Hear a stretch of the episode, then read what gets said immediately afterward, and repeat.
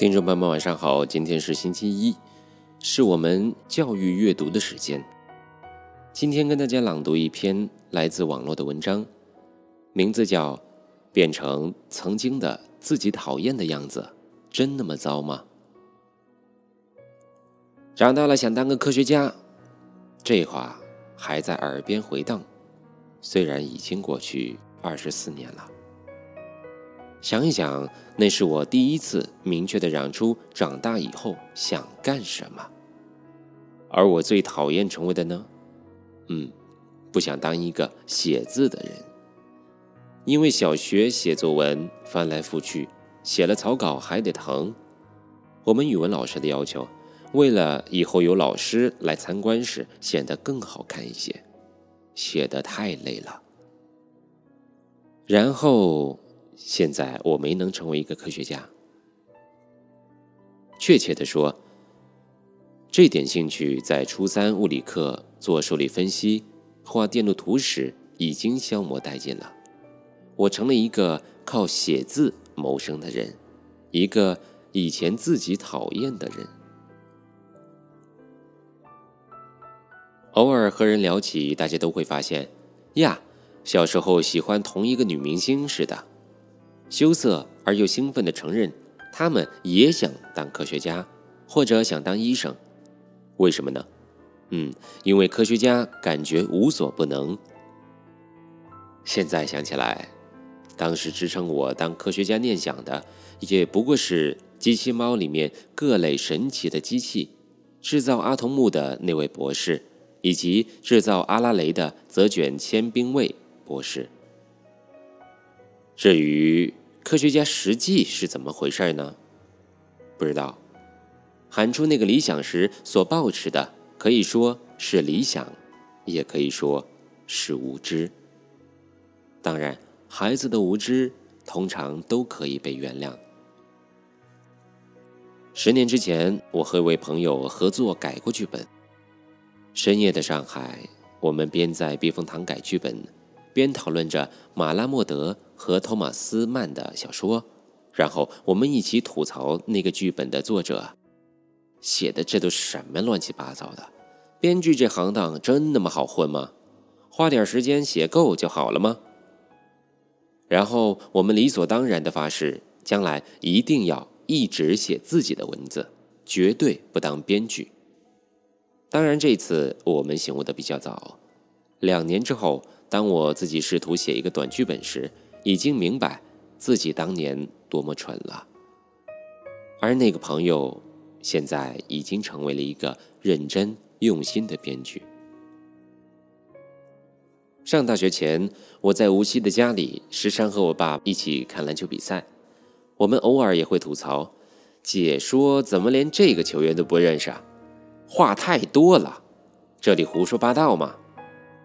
然后我认真跟我爸说：“我将来要是有一天做了解说，一定不能这样子。”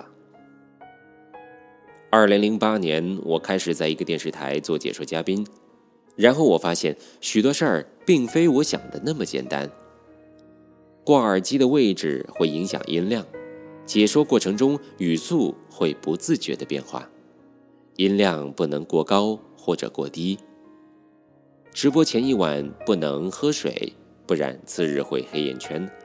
有哪些话是解说过程当中不能说的？有哪些笑话是不能讲的？我有一次看自己录像，听到了自己的解说，感觉奇奇怪怪的。然后我就想，唉，真是以前太敢说了。我有个朋友，许多年前提起相亲就杀气腾腾。提起结婚就火冲顶梁，喝了两杯酒就会通红着脸，酒杯底敲桌子说：“哪怕死也不跟父母妥协，最讨厌做爸爸了。”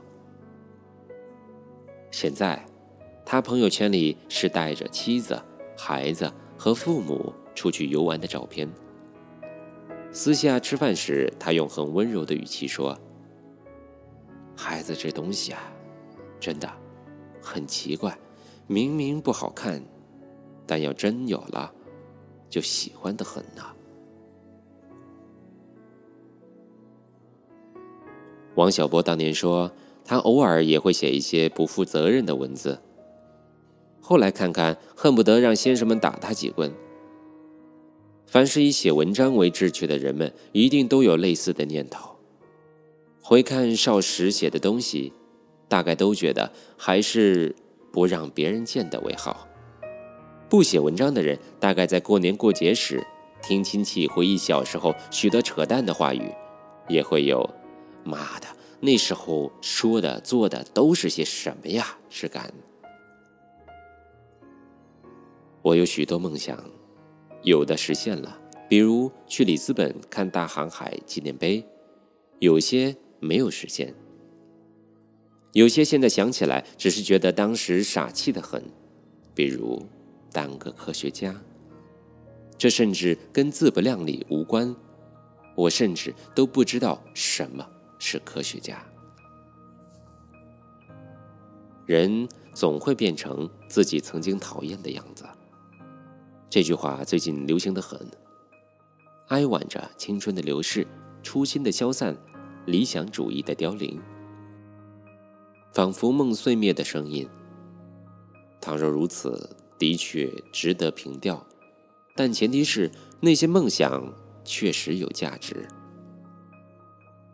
我清楚记得，我小学有位同学的梦想是当皇帝，可以管许多将军，而且绝对不要做皇帝之外的职业。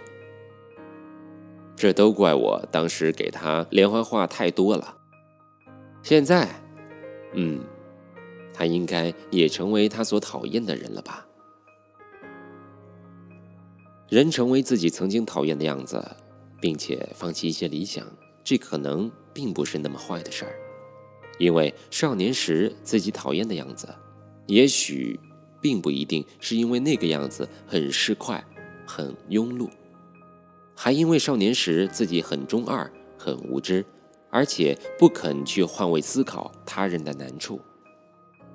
少年时候的理想被放弃，也许并不一定是因为自己没有了热血和勇气，而是因为那个理想的塑造是出于无知和狭隘。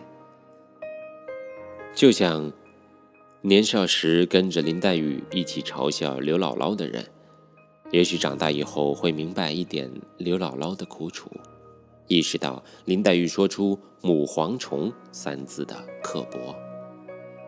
许多人觉得一路不回头才酷，但陶渊明这么酷的人，还是转了个身，绝今世而昨非了。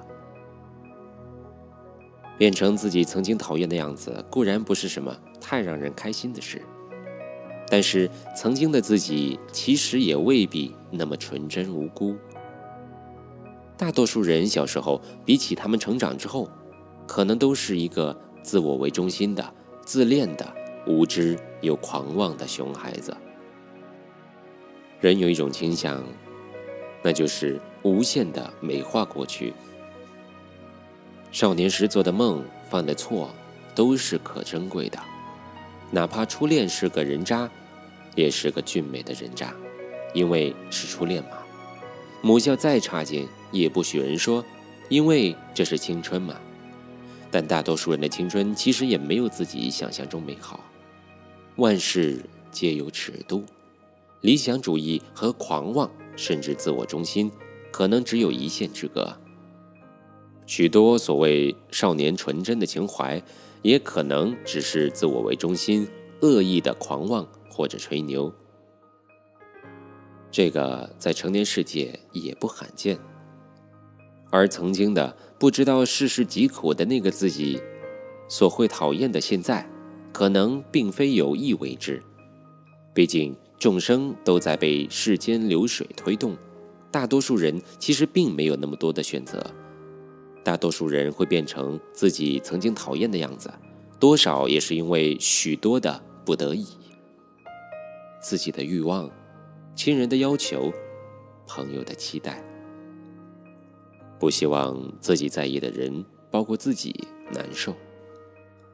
现在的自己未必因为沾染了红尘就是错的，也许只是见识了更多。就像曾经的自己，并不一定因为青春年少以及一次很有情怀就是对的，也许只是因为无知。所以，变成自己曾经讨厌的样子，可能并不那么可怕。少年时有许多梦想是好事，成年后还不离不弃也很动人。但是，你没有必要为每个梦想买单或者哀婉。毕竟，我们那么珍视的曾经的自己，也许在很大概率上，只是一个。熊孩子。